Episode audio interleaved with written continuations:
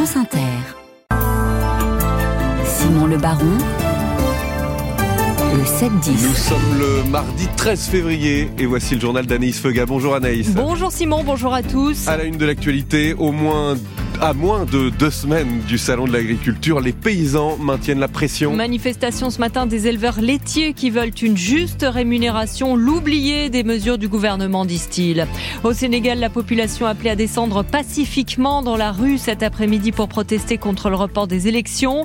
Dans ce journal aussi, un gisement d'hydrogène découvert en Albanie, on vous explique, et puis un site internet pour savoir comment se déplacer pendant les JO. Les invités d'Inter ce matin à 7h50. Bonjour Alexandre. Alexandra Ben Saïd, votre invité C'est une star américaine, Jodie Foster, de passage à Paris pour présenter la saison 4 de la série True Detective.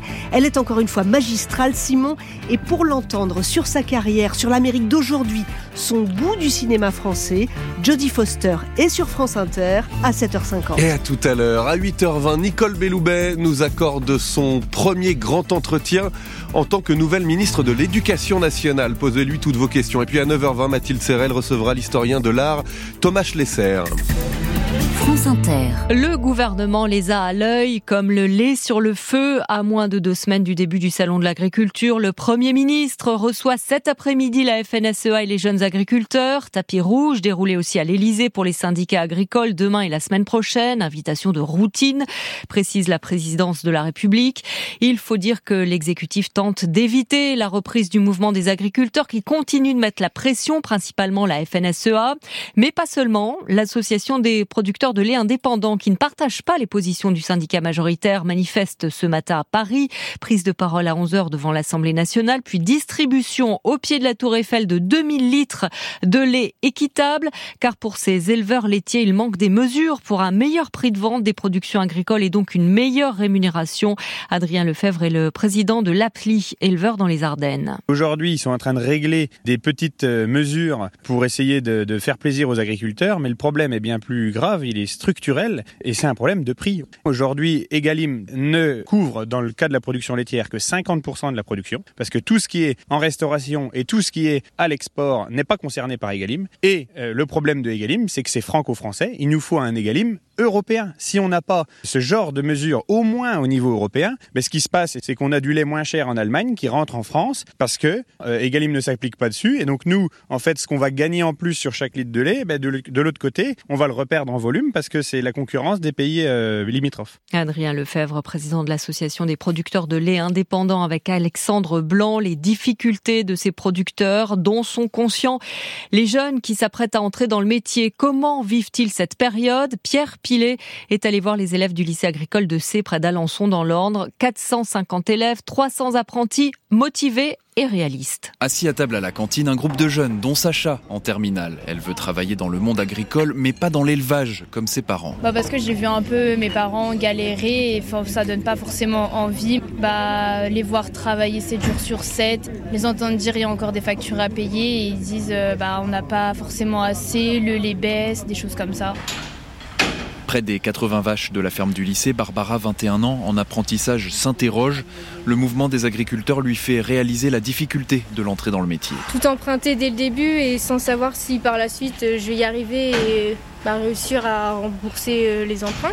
Donc forcément qu'on se pose des questions. C'est aussi l'ampleur des tâches administratives qui l'inquiète. Le temps que ma patronne euh, passe au bureau, elle peut y passer facile deux jours par semaine. Bah, nous, aux vaches, et eh bah, il manque une personne euh, clairement sur notre temps de travail. Mais pas de quoi la démotiver, dit-elle. Pareil pour sa camarade Alice, 19 ans, qui mise sur les réponses de l'État à la mobilisation des agriculteurs. C'est peut-être remotivant le fait qu'ils vont essayer de faciliter tout ce qui va être chargé administrative. Enfin, il faut des jeunes comme nous pour reprendre par la suite. D'ici un ou deux ans, Alice compte prendre la tête de la ferme de sa famille dans l'Orne qui compte environ 150 vaches. Et avec le ministre de l'Agriculture, une autre ministre est scrutée dans ses moindres faits et gestes. Oui, je le disais, elle sera tout à l'heure avec nous. L'invité d'Inter à 8h20, c'est la toute nouvelle ministre de l'Éducation nationale, Nicole Belloubet. En poste depuis moins d'une semaine, elle cherche à faire oublier les erreurs d'Amélie Oudéa-Castera, décidée à jouer l'apaisement avec la communauté éducative. Premier déplacement hier sur le thème du harcèlement scolaire et première rencontre avec les syndicats qu'elle cherche à ménager Solia Princé. Dès son arrivée au ministère, Nicole Belloubet a pris rendez-vous avec les principaux Il est urgent d'éteindre le feu après deux journées de grève en moins d'une semaine et un mois de polémique. L'ancienne rectrice connaît bien les rouages de l'éducation nationale. Elle prend soin de ne froisser personne. Hier, pour son premier déplacement dans un collège, elle a choisi un thème consensuel, la lutte contre le harcèlement. Et sur les sujets qui fâchent, elle fait bien attention aux mots qu'elle emploie. Elle ne parle plus de groupe de niveau, mais de groupe pour répondre aux besoins des élèves. Elle répète qu'elle ne veut pas de tri social et prudente quand les syndicats lui posent des questions précises. Elle dit qu'elle ne peut pas apporter de réponse dans l'immédiat. Volonté de temporiser, mais toute la difficulté pour la nouvelle ministre sera de trouver un point d'équilibre entre d'un côté renouer le dialogue et être à l'écoute des personnels sur le terrain et d'un autre côté appliquer un programme clé en main imaginé par Gabriel Attal. Quelle marge de manœuvre aura-t-elle? On le saura très vite puisque certaines questions doivent être tranchées. La rentrée de septembre se prépare en ce moment. Et pendant ce temps, Elisabeth Borne, elle fait son retour à l'Assemblée sur le banc des députés de la majorité. L'ex-première ministre attendue cet après-midi à la séance de questions au gouvernement aux côtés des autres ministres remerciés, Olivier Véran, Clément Beaune ou encore Olivier Dussopt. On y revient dans une demi-heure. L'affaire avait fait les gros titres de la presse il y a 20 ans et fait trembler jusqu'au sommet du ministère de l'Intérieur, alors dirigé par Nicolas Sarkozy. Les menaces du groupe AZF prises très au sérieux quand des bombes avaient été découvertes près des voies de chemin de fer du TGV. Deux personnes comparaissent à partir d'aujourd'hui. Un chef d'entreprise à la retraite et son ancien employé dénoncé en 2017. Explication dans le journal de 8 heures. Il est 7h07 sur Inter. Une marche silencieuse cet après-midi à Dakar. Les Sénégalais protestent contre le report de la présidentielle. Un nouveau collectif appelle à se réunir de manière pacifique car la précédente journée de mobilisation vendredi est encore dans toutes les têtes. Des défilés dispersés, trois jeunes morts par balle. La pression de l'opinion publique peut-elle vraiment faire reculer le chef de l'État? Reportage à Dakar de William Delesseux. La place du marché de Koloban entre vendeurs et embouteillages, c'est aussi un lieu pour parler politique. Tout le monde dit Macky Sall, on n'aime plus Macky Sall. C'est lui qui va reculer. Le sujet, participer ou pas aux manifestations. C'est la solution quoi pour nous pour euh, quand même sortir de ce gouffre quoi. Nous la jeunesse, euh, on prône le changement. Et pourtant, Guy Roger Cali ne croit pas à la portée de ces mobilisations. Macky Sall restera au pouvoir. Il a longtemps tenté ce genre de choses là. Mais aujourd'hui, je pense qu'il a réussi. Oui, honnêtement, moi, je pense qu'il ne va pas, il va pas reculer. Les dernières manifestations ont été interdites. Le ministre porte-parole du gouvernement, Abdou Karim Fofana, appelle chacun à participer à un dialogue national voulu par le président. Le plus important, c'est qu'on sache qu'on est dans une phase critique de notre démocratie. Il nous faut s'asseoir, discuter. Et le président de la République a fait cet appel pour l'apaisement, pour l'inclusivité, la transparence des élections. Sous la pression de la communauté internationale, le pouvoir multiplie les mains tendues ces derniers jours. Pas convaincu, l'opposition et la société civile maintiennent leur appel à manifester. William Delesseux à Dakar pour France Inter. À Gaza, 42 personnes, des Français ou des collaborateurs de l'Institut français ont été évacuées hier. Elles ont quitté le territoire assiégé par Israël en passant par Rafah vers l'Égypte grâce aux démarches des autorités françaises. Il y a quelques jours, un professeur qui travaillait depuis plus de 20 ans avec l'Institut français de Gaza est mort faute de traitement de sa maladie à cause des conditions sanitaires. Ce matin, la Chine appelle Israël à stopper son opération militaire à Rafah au plus vite. C'est un gisement exceptionnel qui vient d'être découvert en Albanie un gisement d'hydrogène naturel qu'on présente souvent comme la panacée dans la transition énergétique. On ne connaît pas précisément le volume de cet hydrogène ni son potentiel, mais la découverte est intéressante, Rémi Brancato, même si l'équipe internationale appelle à la prudence. C'est dans une mine de fer au nord de la capitale albanaise que les scientifiques ont analysé un gaz, d'abord pour des questions de sécurité. Il causait de nombreuses explosions. Ce qui fait la valeur de ce gaz, c'est qu'il est dominé et de loin par de l'hydrogène. Un taux d'hydrogène de 84%, quasiment pur, détaille Laurent Truche, géochimiste à l'université Grenoble-Alpes, co-auteur de l'étude, et en quantité jamais mesurée jusqu'ici.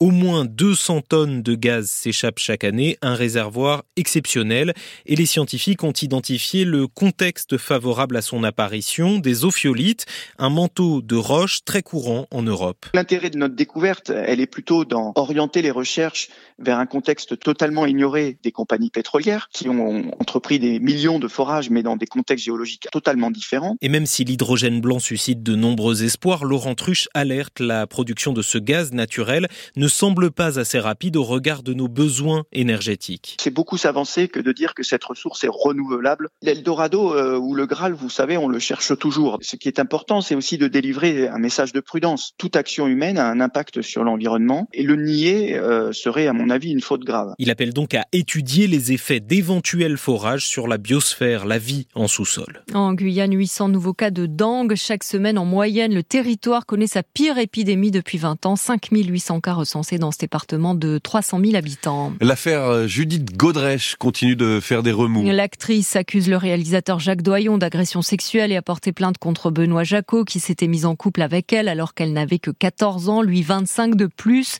Depuis la parole la parole des actrices se libère. Anna Mouglalis, hier soir sur Mediapart, regrettait toutefois le manque de soutien des acteurs. Les acteurs, et c'est pour ça que c'est terrible que eux ne prennent pas la parole et ne nous soutiennent pas. Alors que eux, quand ils débarquent sur un plateau, mais on leur demande pas de tailler une pipe au metteur en scène. Non, mais c'est vrai. Non, mais parce que c'est hétérocentré à mort. Donc une femme, forcément, elle doit être la propriété de celui qui la regarde, quoi. Alors qu'avec l'homme, il y aurait une complicité, même une complicité artistique. Je me souviens, je suis passée au conservatoire, mais j'avais déjà tourné un peu et j'étais mal regardée parce que ça voulait dire que j'avais sûrement couché. C'est une idée qu'on crée quelqu'un. Judith Godrèche, depuis ses huit ans, elle était devant les objectifs. C'est pas Benoît Jacot qui l'a créé. Anna Mouglalis euh, hier soir sur Mediapart. Enfin, que faire pendant les JO si vous êtes francilien? Partir ou rester? Car entre laisser passer et QR code, voilà de quoi euh, rebuter les habitants de Paris et de sa région. Alors pour que chacun puisse savoir à quoi s'en tenir, la mairie de Paris a mis en place une plateforme utile dès maintenant, Emma Sarango. Le questionnaire est plutôt basique. J'habite à Paris, j'habite hors Paris où j'ai mon activité à Paris. Donc là, ça s'adresse plus aux professionnels. Hein. S'affiche alors une carte de Paris et Pierre Rabadan, adjoint au maire en charge des JO, rentre son adresse. On va faire euh, par exemple l'hôtel de ville de Paris avec un périmètre de 500 mètres aux alentours de ce point-là. Puis l'élu sélectionne un mode de transport. Deux roues motorisées. En cinq minutes, c'est plié et vous recevez dans votre boîte mail ou par SMS toutes les infos sur les éventuelles perturbations dans votre périmètre, sans compter la foire aux questions, 26 pages déjà, mises à jour régulièrement. 90% des questions qui nous ont posées en réunion publique trouvent réponse dans la foire aux questions. D'où l'importance d'utiliser cet outil pour que l'information arrive jusqu'à la personne. L'occasion pour Pierre Rabadan de rassurer les franciliens. On n'organise pas le plus grand événement du monde sans un certain nombre de contraintes, mais euh, dire que euh, la vie sera impossible, qu'on pourra plus se déplacer, ce n'est pas vrai. Et comme les JO, ce ne sont pas que des perturbations, la plateforme vous permet aussi de recevoir des opportunités d'emploi ou encore les activités sportives proposées dans le cadre des Jeux. Voilà, et notez donc hein, le nom de cette plateforme, c'est Paris Info Jeux. C'est noté. Merci Anaïs Feuga. Dans trois minutes, le feuilleton de la France. Nous allons téléconsulter ensemble ce matin entre Courbevoie et Nancy.